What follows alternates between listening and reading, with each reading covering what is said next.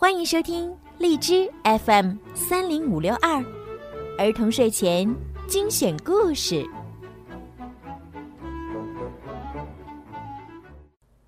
亲爱的宝贝们，你们好，欢迎收听儿童睡前精选故事，我是小鱼姐姐。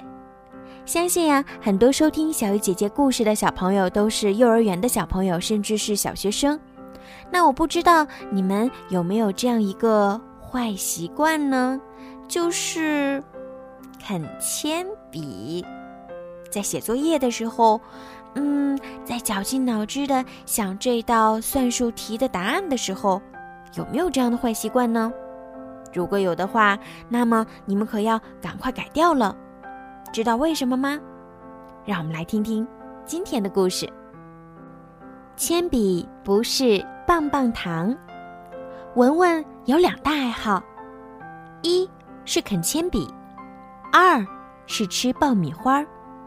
看书和写字的时候，文文最喜欢把铅笔含在口中了。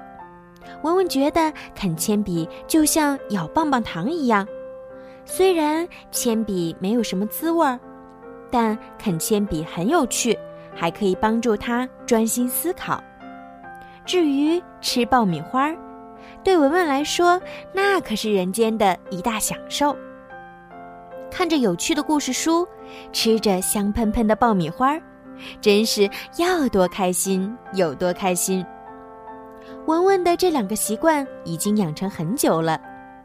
一天呀，正在上课，文文突然感到肚子疼极了，他捂着肚子呜呜地哭了起来。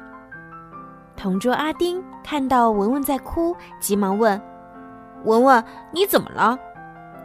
得知文文肚子疼后，阿丁急忙将情况告诉了老师。老师见文文疼得很厉害，就立刻将文文送到医院。医生诊断说，文文得了铅中毒，这都是他经常啃铅笔、爱吃爆米花惹的祸。平时啊，小朋友要勤洗手、勤剪指甲，不啃铅笔，尽量不吃爆米花，这样就可以降低铅中毒的可能性。如果你喜欢啃铅笔，经常吃爆米花，而且出现了恶心、腹痛、嗜睡等症状，要立即去医院检查，确定是不是得了铅中毒。如果感到肚子疼得厉害，可以先用热毛巾敷一敷，经过急救之后，要马上请医生进行专业治疗。所以呀，小朋友们还是要改掉坏习惯才好哦。好啦，宝贝们，今天的故事就讲到这儿了。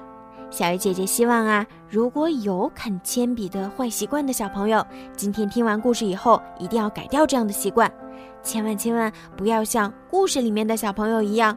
肚子疼哟。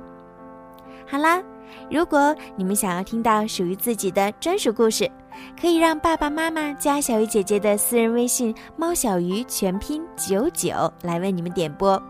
好了，宝贝们，晚安。